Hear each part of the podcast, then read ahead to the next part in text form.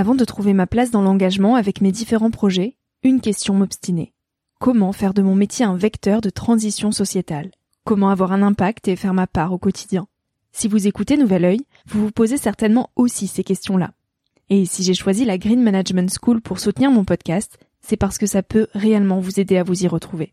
Se former au métier de la transition écologique, ce n'était pas si accessible il y a quelques années, mais ça l'est aujourd'hui. Ça l'est tellement que l'on ne sait plus qui croire, quelle formation entreprendre, ni ce que ça vaut. Alors j'ai fait les recherches pour vous, et j'ai trouvé l'école que j'aurais tant aimé faire il y a quelques années, quand j'étais paumée. Des cours approfondis sur le climat, la biodiversité, l'agronomie, la géopolitique, mais aussi sur les modèles économiques vertueux, le tout dispensé par des spécialistes et des personnalités inspirantes. Créer un autre lendemain que celui qui s'annonce, c'est leur mantra, et derrière cette idée, la mission de Green Management School est de former de nouveaux managers capables de transformer les entreprises et les organisations de l'intérieur. Toutes les informations sont en description. Merci à Green Management School de croire en nouvel œil en soutenant cette saison de podcast. Tout de suite, place à un nouvel épisode.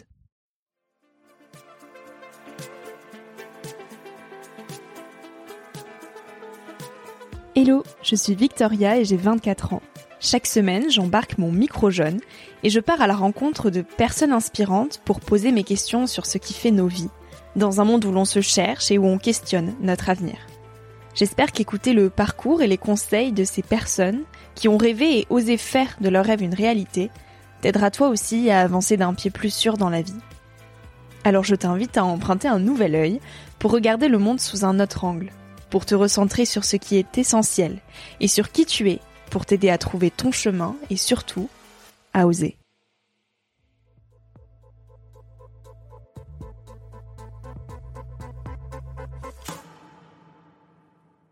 Quand tu fais un choix, tu prends une route, tu renonces à plein d'autres, mais ça t'empêche pas dans six mois d'arrêter cette route et de revenir sur une autre. C'est comme ça qu'on met de l'extraordinaire dans nos vies. En fait, c'est pas tellement en essayant de s'entourer de gens plus extraordinaires, en déménageant trois fois, en ayant une plus grosse voiture, un plus beau vélo c'est finalement juste en éduquant un peu son regard à voir de l'extraordinaire là où il n'y en a pas.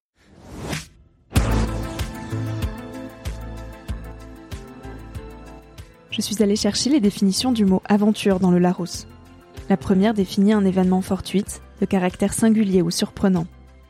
La seconde, ma préférée, présente l'aventure comme une entreprise comportant des difficultés, une grande part d'inconnu, parfois des aspects extraordinaires à laquelle participent une ou plusieurs personnes. On parle aussi d'une aventure comme d'une entreprise où le risque est considérable et dont la réussite est douteuse, ou enfin comme d'une liaison amoureuse sans lendemain. Si on pense l'aventure comme une sortie de notre zone de confort, quelle qu'elle soit, il s'agirait alors avant toute chose d'un esprit d'aventure à muscler, quotidiennement. Vivre de façon aventureuse, c'est accepter les détours, l'abandon à soi et aux autres, les sauts dans le vide. L'aventure sous toutes ses formes est ce qui rend la vie plus intense. Elle se trouve dans les rencontres, dans les choix, dans les transitions, dans les défis personnels ou sportifs. Ferdinand Martinet, lui, fait résonner le mot aventure avec Chiloé, en nous invitant le plus possible à goûter le dehors. L'aventure, c'est sortir de son quotidien pour vivre le nouveau par un simple passage en nature. À côté de chez soi, rapide, même dix minutes, ça suffit pour y goûter. Comment alors mettre plus d'aventure, de dehors et de nature dans nos quotidiens? Avec Ferdinand dans cet épisode, on parle d'esprit d'aventure, de nature et du dehors. J'espère que cet épisode te donnera l'envie de cultiver l'aventure au quotidien. Tout est possible. Let's go. C'est parti. Salut Ferdinand. Salut Victoria. Merci de m'accueillir dans les beaux locaux de Chiloé à Annecy. Tu es le cofondateur donc de Chiloé qui est un média et une agence de référence de la micro-aventure en France. Quel petit garçon tu étais, Ferdinand euh, j'étais un petit garçon. J'étais pas très sauvage hein, euh, quand j'étais petit. J'étais plutôt studieux. Euh, j'avais une petite paire de lunettes. J'aimais bien les cours. Je faisais de la guitare. Je lisais des livres. Mais j'étais plutôt sportif. Et donc c'est à travers le sport que j'ai, à mon avis, eu le goût de l'aventure et de la nature. Ok. À 20 ans, comment tu te projetais dans la vie des grands? À 20 ans, j'étais plutôt fêtard. Euh, donc à ce moment-là, j'avais troqué mes lunettes et mes livres pour faire la fête et je me projetais euh, c'est marrant moi à l'époque ouais je Je m'imaginais bosser dans une grosse boîte. D'ailleurs, la première boîte dans laquelle j'ai bossé, c'était Danone. Euh, euh, et je m'imaginais bosser dans une grande boîte, avoir euh, plein d'argent pour ensuite euh, faire des voyages à l'autre bout du monde et, et finalement qui était le modèle de vie qu'on pouvait avoir quand, il y a 20, euh, je dirais une vingtaine d'années, 15, Qu'on nous 20 ans. Euh, tout ça, ça a bien changé aussi. ouais. T'es resté aussi euh, six ans à Barcelone en tant que manager chez Manhattan Associates. Je sais pas trop comment on prononce ça, mais euh, t'as quand même enchaîné plusieurs années dans ce modèle assez classique. Exactement. Ouais, sorte, moi, j'ai fait une école d'ingénieur. Je suis sorti de mon école d'ingénieur. J'ai bossé chez Danone pendant un an, un an et demi. Et, euh, et j'avais un patron à l'époque qui était espagnol, qui s'appelait Gonzalo, et qui m'a dit, euh, tu sais quoi, tu devrais plutôt aller faire un truc que tu feras pas dans les dix prochaines années, parce que tu vas bosser, etc. Profites-en, t'es encore jeune, va voyager. Et en fait, à ce moment-là, j'étais en, je crois, stage de fin d'études ou fin de CDD chez Danone, et je pars euh, avec mon sac à dos six mois en Amérique du Sud. Et je crois que c'est le plus beau conseil qu'il m'ait jamais donné parce qu'en fait, ça s'est un peu enchaîné logiquement ensuite d'une certaine manière. euh, euh, en allant euh, en Amérique du Sud, j'ai pris le goût vraiment de l'aventure et du voyage, euh, des grands espaces. J'ai appris l'espagnol et c'est ce qui m'a permis en fait quelques années après en rentrant euh, de choper ce job euh, dans le conseil et d'aller ouvrir les bureaux de cette boîte à Barcelone. Et qu'est-ce qui t'a fait dire au bout de au bout de six ans, j'arrête, stop? Euh, moi, ça faisait très longtemps que j'avais envie de monter une boîte. Donc, euh, comme beaucoup de gens qui ont envie de monter des boîtes, euh, bah, j'avais plein d'idées. Puis à chaque fois, je me disais qu'elle était, c'était pas la bonne, que ça existait déjà, ou que j'étais pas la bonne personne, ou que c'était trop compliqué. Donc, j'avais cette sensation en fait de d'avoir envie, d'avoir envie, d'avoir envie. Puis il y avait jamais l'opportunité. Et donc, je pense que plus on attend et plus il y a un moment donné, en fait, l'opportunité se crée. Et, et je crois qu'il faut savoir être un peu patient. Euh, donc ça c'était le premier truc. Et le deuxième c'est qu'effectivement ça avait pas du tout de sens ce que je faisais. J'avais euh, dans les clients qu'on conseillait qu'on accompagnait des boîtes euh, assez catastrophiques. Euh, je les citerai pas mais des boîtes du textile qui fabriquent au Bangladesh et qui vendent des vêtements une fortune. Et donc je, je me rendais compte qu'il y avait vraiment des trucs qui clochaient et que je passais mon temps et mon énergie pour des boîtes et des causes qui étaient assez pourries. Et donc c'était un peu l'accélérateur là-dessus et je pense que j'arrivais aussi à la trentaine euh, euh, et je me suis dit bah c'est peut-être vraiment le moment là de de, de, de switcher quoi. Hmm. Et tu as commencé Chiloé par une newsletter que tu développais en parallèle justement de, de ce job-là. Est-ce que les opportunités, elles se créent ou est-ce qu'il y a vraiment un bon moment pour les lancer? Je sais pas si elle se crée pas. Moi je crois que le meilleur truc en fait pour démarrer c'est de raconter ce qu'on fait. Qu'on fasse un podcast, qu'on fasse un blog, qu'on fasse une newsletter ou qu'on s'engage auprès de ses amis à raconter ce qu'on fait finalement, à raconter son cheminement et son processus. Bah en fait on prend des engagements et en prenant des engagements, bah on crée des opportunités. Moi au début j'ai créé cette newsletter. Et alors euh, l'histoire est un peu longue parce que les tout premiers euh, mois de Chiloé c'était euh, une marque euh, éco-responsable à outdoor. Donc on, on- avec un de mes meilleurs potes Vianney on voulait vraiment designer, euh, produire et vendre des vêtements euh, outdoor en made in Europe. Et déjà, on fait un premier switch et on se dit, mais en fait, on va pas faire des vêtements, il en existe plein, il y a des marques euh, magnifiques qui font déjà ça. En fait, on va d'abord inciter les gens à aller dehors.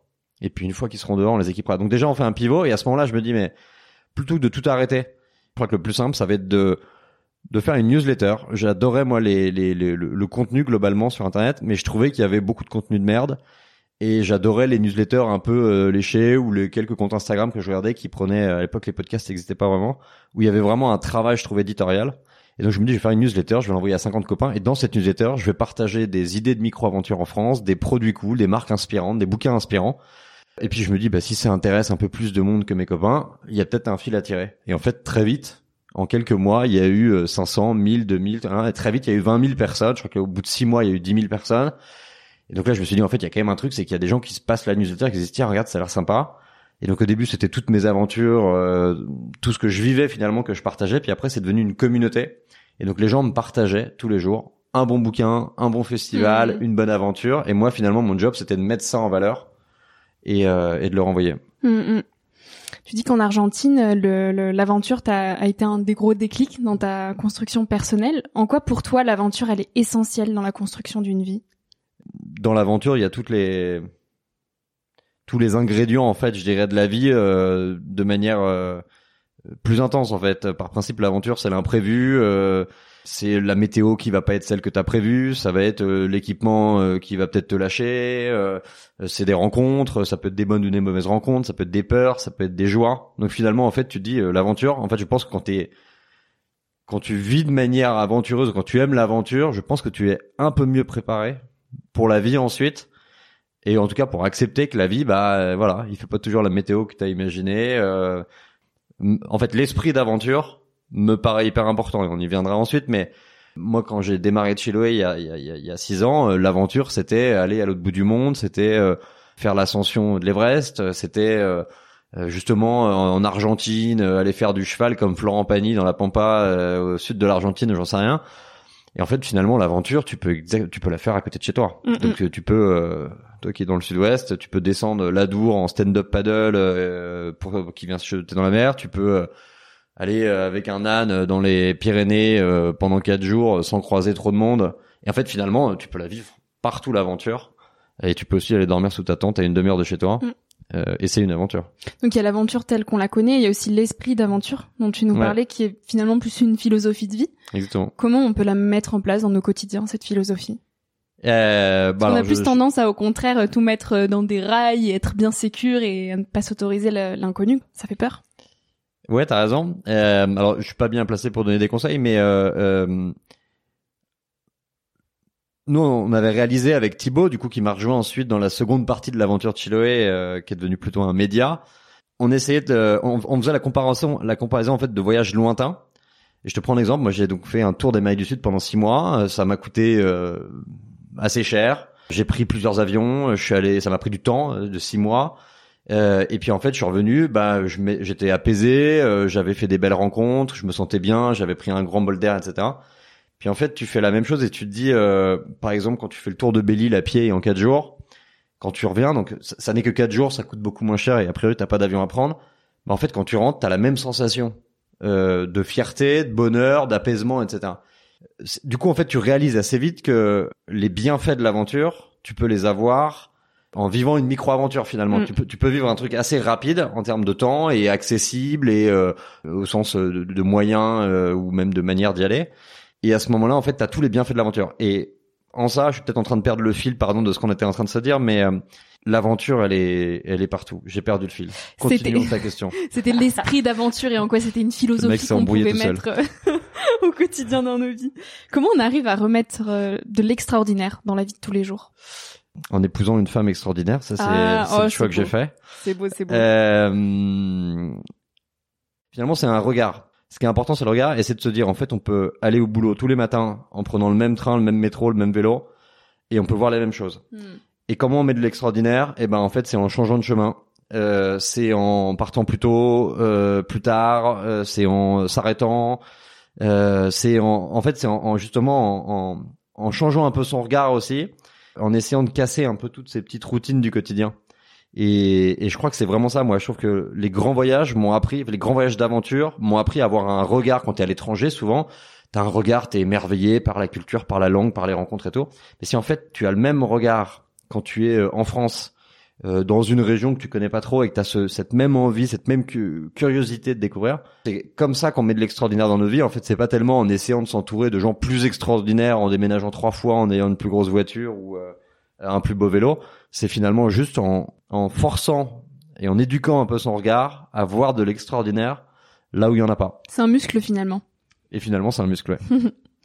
Avec Chiloé, votre mission, c'est de mettre tout le monde dehors. On ne va plus assez dehors, selon toi? Euh, on va clairement euh, plus assez dehors et on va de plus en plus euh, à l'intérieur. On passe de plus en plus de temps euh, derrière des écrans. On veut du confort, euh, on veut une douche chaude. Euh, je, je crois que globalement, on va de moins en moins dehors. Le confort et l'aventure, c'est pas compatible? Ben, je pense que si. Je pense qu'il faut accepter. euh, certains te diront que non, mais euh, tu peux très bien aller euh, euh, faire le chemin de Saint-Jacques de Compostelle en marchant tous les jours pendant 10 heures et le soir aller dans une auberge un peu confort, prendre une bonne douche, euh, bien bouffer et boire un coup. Pour moi, ça reste une aventure en fait. Et paradoxalement, donc on passe de moins en moins de temps dehors et on a besoin de passer de plus en plus de temps dehors parce que finalement, ces rythmes éreintants que, avec lesquels on vit, les écrans devant lesquels on passe beaucoup de temps, ben en fait, on a besoin de déconnecter. Et il faut déconnecter un peu plus souvent. Et pour déconnecter un peu plus souvent, nous, en tout cas, je pense, et c'est ce qu'on a trouvé chez Chiloé, que le meilleur moyen de déconnecter rapidement, c'est la nature. Tu pourrais imaginer que lire un bon bouquin ou euh, aller méditer euh, dans une salle te permet aussi de déconnecter, et c'est parfaitement vrai. Mais je trouve que quand tu es dans la nature, et ça c'est universel, si tu interviews tous les gens qui reviennent d'une rando, d'une balade dans la nature, et tu leur dis est-ce que tu te sens mieux maintenant qu'avant? 100% des gens te disent qu'ils se sentent mieux. Et moi qui ai deux petits enfants aussi, je le vois quand tu emmènes tes enfants dans la nature, ça fait du bien en fait. Et quand on est en ville et que la nature n'est pas à proximité, là on est à Annecy donc il y a les montagnes autour, c'est facile. Mm. Quand on habite à Paris, comment on peut faire? C'est pour ça qu'il y a cinq ans, on a écrit un bouquin qui s'appelait Le Guide Chiloé Paris, qui était euh, les 130 plus belles micro-aventures autour de Paris. Justement, on voulait montrer que t'as beau penser que tu es loin de la nature, en fait, la nature, elle est quand même pas si loin. Et en vrai, à Paris, la nature, elle est pas si loin. Et je dirais presque, il y a, c'est incroyable, la nature à Paris. Il y a beaucoup plus de choses et une diversité de paysages autour de Paris que t'as pas forcément à Annecy. Alors certes, à Annecy, euh, euh, là, on voit les montagnes, euh, on n'est pas très loin du lac, donc tu, tu vas dire, c'est, c'est, c'est très sexy. La nature est d'une certaine manière visible. Mais euh, à Paris, ça demande juste un peu plus d'effort de sortir de Paris. Mais après, t'as des, des opportunités incroyables. Un des freins aussi qui peut parfois nous empêcher de, de partir à l'aventure et d'aller dehors, c'est celle du manque de temps. On dit Mm. souvent qu'on n'a jamais le temps Mm. pour rien. Est-ce que c'est une excuse de se dire qu'on n'a pas le temps pour procrastiner ou est-ce qu'au final euh, on a tous le temps? On a tous 24 heures dans une journée. Après, on le remplit, euh, on le remplit avec ce qu'on veut, quoi. Donc, d'une certaine manière, euh, tu vois, quand on interviewait nous au début la communauté de Chilo, on leur disait c'est quoi les freins pour aller, pour partir à l'aventure? Quels sont vos freins en fait qui vous empêchent de passer plus de temps dehors?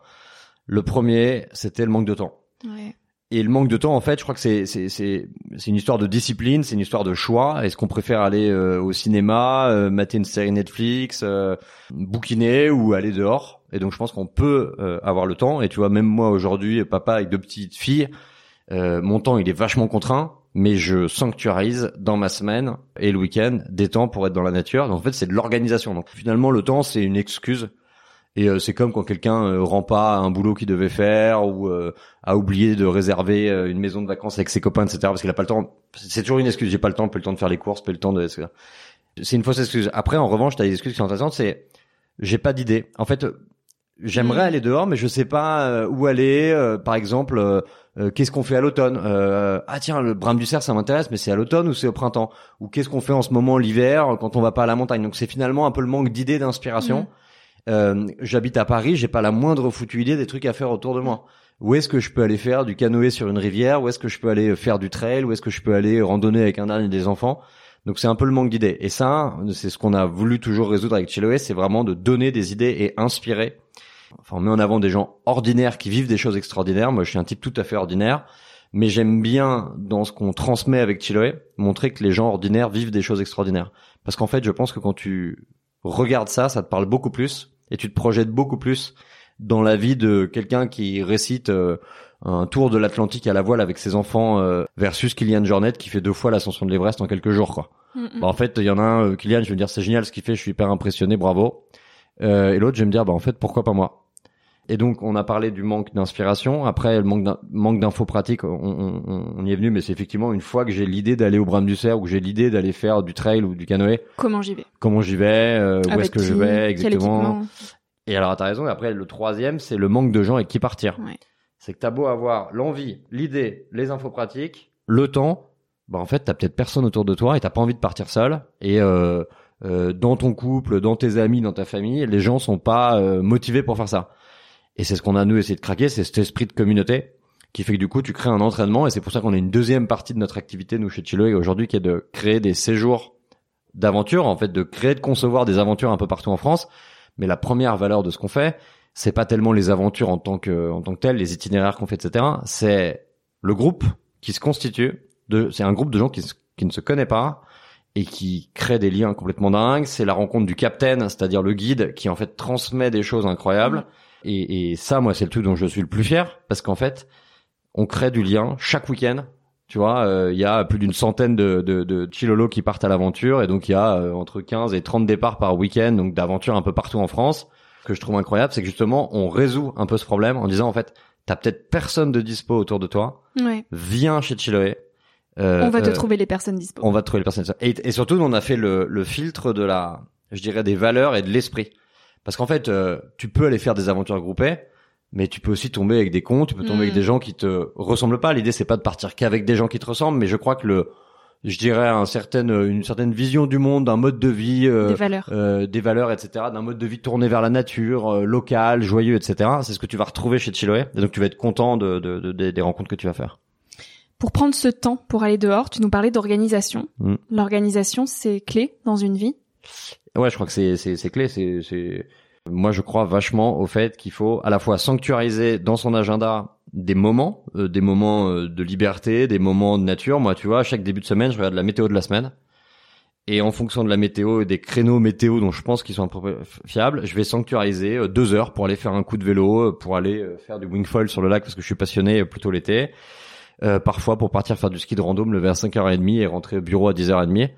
tu vois, finalement, c'est de l'organisation pour à côté de ça. Et j'ai une vie de famille, euh, une vie entrepreneuriale, j'ai plein d'autres projets aussi à côté de Chiloé. Et ben, en fait, c'est de l'orga. Mais euh, euh c'est aussi un muscle, donc il faut l'entraîner. Et le plus difficile, en fait, c'est d'être constant, mais euh, d'avoir une discipline. C'est d'avoir une discipline. Et les grands sportifs euh, et les grands, euh, les personnes, je trouve talentueuses et inspirantes, sont celles qui ont une grande discipline, quoi. Il y en a qui l'ont peut-être pas de façon innée cette discipline. Est-ce qu'elle s'acquiert avec le temps? Est-ce qu'elle se travaille?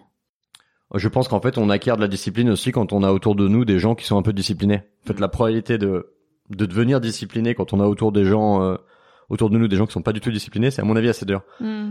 Euh, mais on a tous autour de nous des gens un peu inspirants, très organisés et euh, dont il faut euh, savoir s'inspirer. Euh, et la discipline, c'est aussi con que se fixer des engagements. Euh, je rêve de faire un trail cette année en 2023. Et ben, le meilleur truc, c'est de s'inscrire à un trail en 2023 et au moins d'être sûr d'aller, de se préparer pour le départ de la course.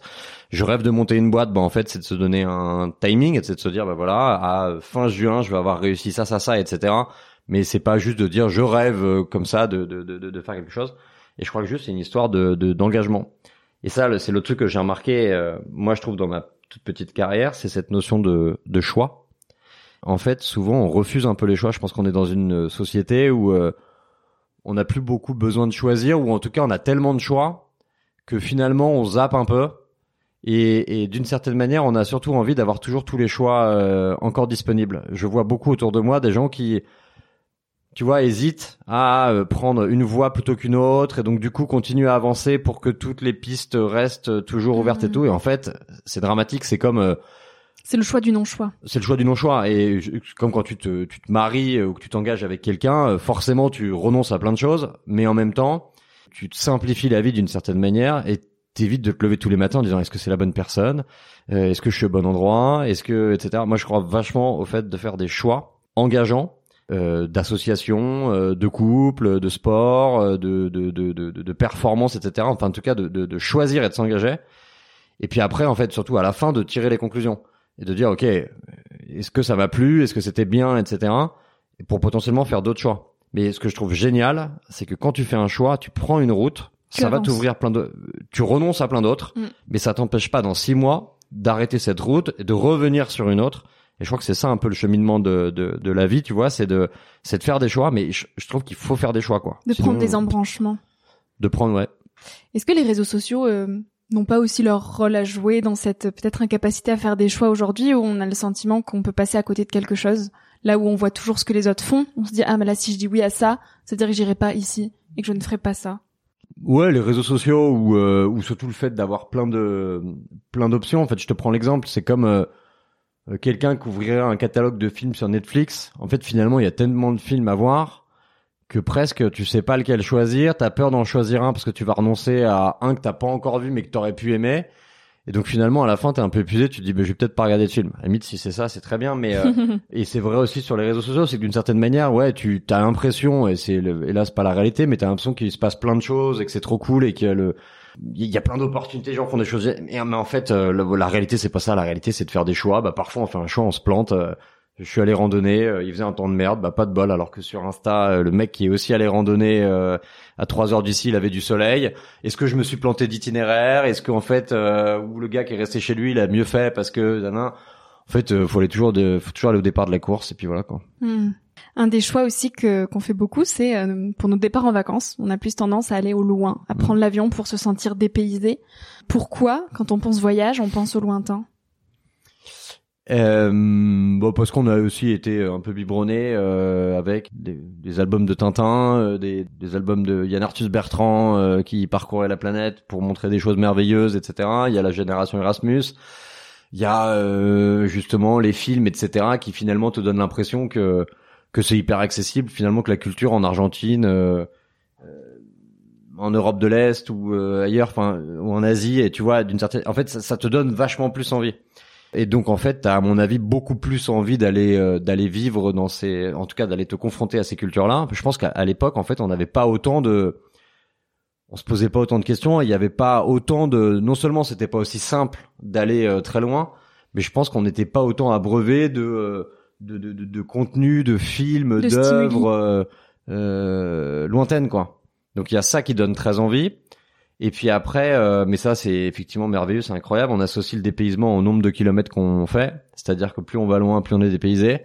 Et en fait, c'est exactement le contraire. Enfin, tout ça, c'est pareil, c'est une lubie de, une lubie de l'esprit mais c'est carrément c'est complètement en train de changer donc c'est une super nouvelle et je pense qu'aujourd'hui euh, pour euh, effectivement les tu vois nos engagements euh, je dirais citoyens pour éviter le réchauffement climatique ou en tout cas éviter certaines catastrophes climatiques des prochaines années on va du coup effectivement modifier nos modes de vie à commencer par le fait de partir un peu moins loin plutôt avec des moyens de transport moins moins émetteurs de carbone etc et en fait on n'a plus le choix quoi donc euh, ouais, c'est cool. Hein. Moi, je te dis, j'adore euh, l'Argentine, c'est super. J'adore, j'adorerais y retourner. Euh, j'adorerais aller en Australie, je suis jamais allé.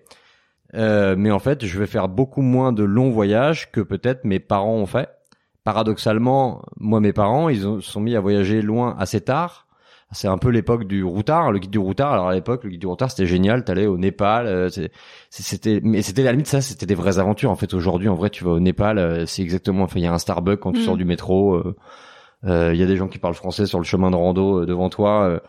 Euh, finalement, c'est pas plus des paysans que, que d'aller faire de la rando autour d'Annecy, quoi. Il y a aussi le voyage qui ne nécessite aucun déplacement, celui de l'inspiration. Qu'est-ce qui toi t'inspire au quotidien? Euh, C'est une bonne question. Là, spontanément, moi, ce qui m'inspire, c'est mon aventure entrepreneuriale et les gens avec qui je travaille. Donc, c'est le fait de tous les matins d'aller voir l'équipe grandir et, et de voir le projet que j'ai créé il y a six ans euh, qui grandit. Je crois que ça c'est vraiment le, le plus grand kiff. Mais euh, je suis surtout passé à côté d'un truc évident. C'est moi j'ai deux petites filles euh, de 9 mois et 2 ans et demi. Bah en fait mon inspiration elle est là. C'est que je pense que je peux rester des heures à la maison d'une certaine manière à les regarder jouer ou à jouer avec elles. Ça me fait du bien. Alors je sais pas si ça m'inspire, mais en tout cas ça me fait du bien. L'amour, qu'est-ce que ça apporte à une vie?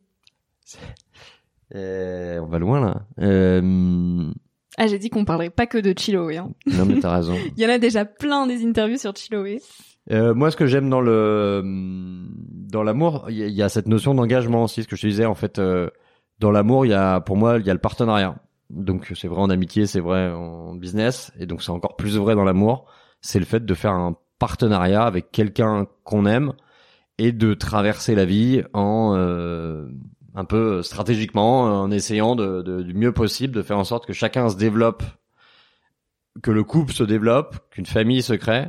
Mais l'amour, c'est ça. Moi, l'amour, c'est construire. Donc, euh, c'est. Et c'est un choix aussi. Et c'est c'est un choix, mais c'est hyper engageant. Et c'est c'est ce qui est le plus difficile parce que finalement, après quelques années, euh, après des enfants, etc., l'amour, euh, c'est plus le même, quoi. C'est plus le même euh, de, de, de mm. c'est plus le même qu'au début avec les premiers coups de cœur et tout coup de foudre euh, et c'est sans cesse se remettre en question parce qu'en fait euh, ça évolue les gens évoluent en fait la personne dont on est tombé amoureux ou amoureuse évolue et donc il faut sans cesse un peu se reposer les questions de comment je la séduis comment je l'aide comment euh, je lui fais du bien comment je la rassure là je, je, parle du coup de ma femme mais mmh. ouais c'est ça qui est donc finalement cet esprit d'aventure se retrouve aussi dans l'amour l'esprit d'aventure dont on parlait au début Ouais, ouais, c'est un peu plus, un peu plus casanier peut-être, euh, un peu plus pantouflard. Non, je déconne.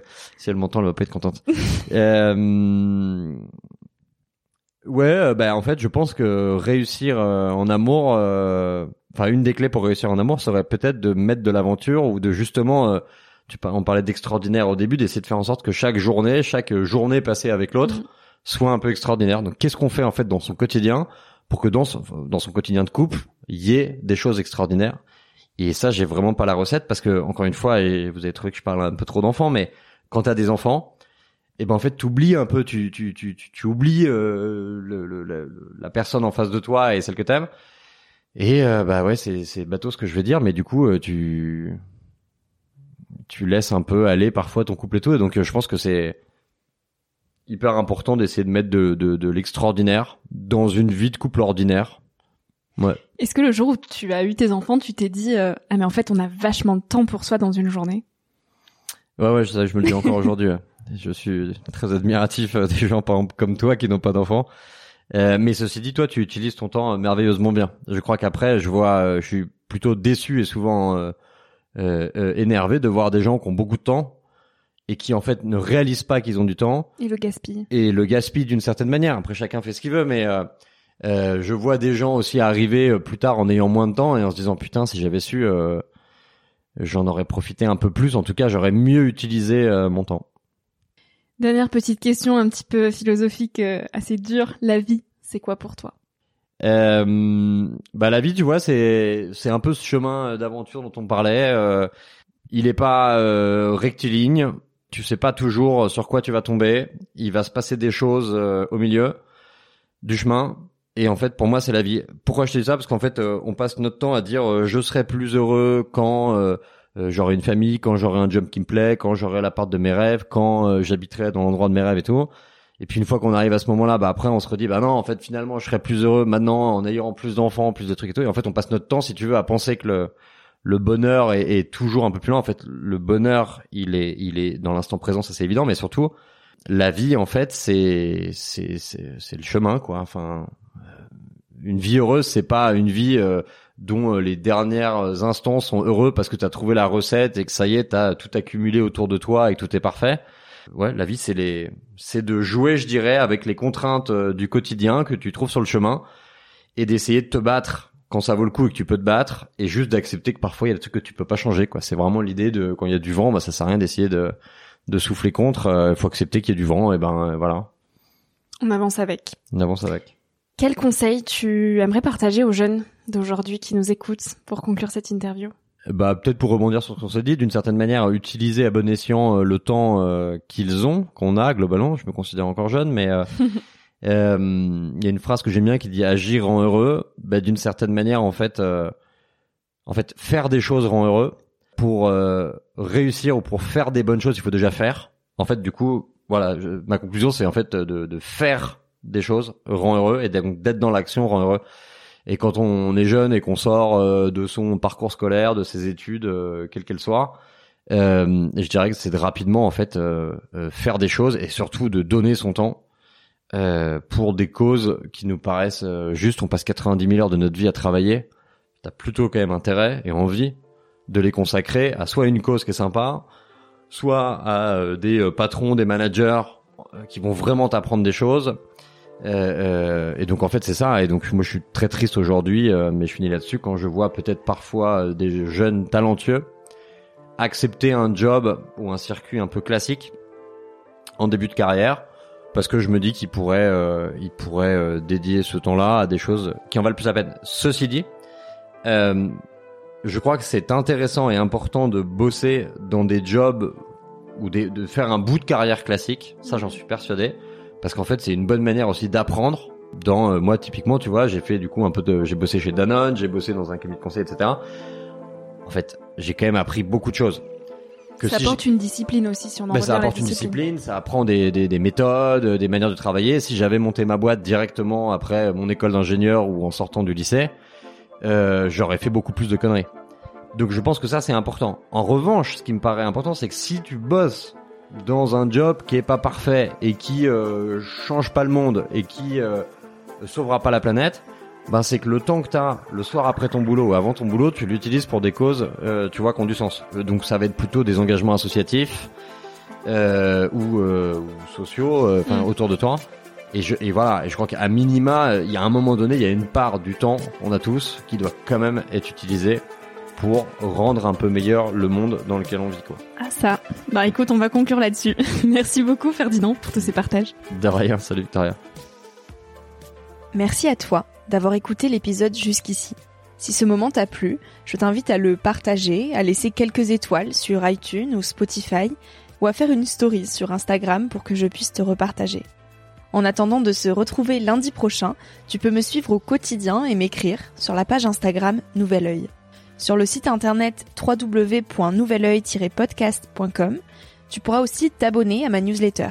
J'y partage des inspirations, des nouvelles, des astuces et des petites choses qui font notre quotidien. Je te dis à la semaine prochaine pour de nouvelles aventures et en attendant, savoure la vie comme il se doit et fais des choses folles.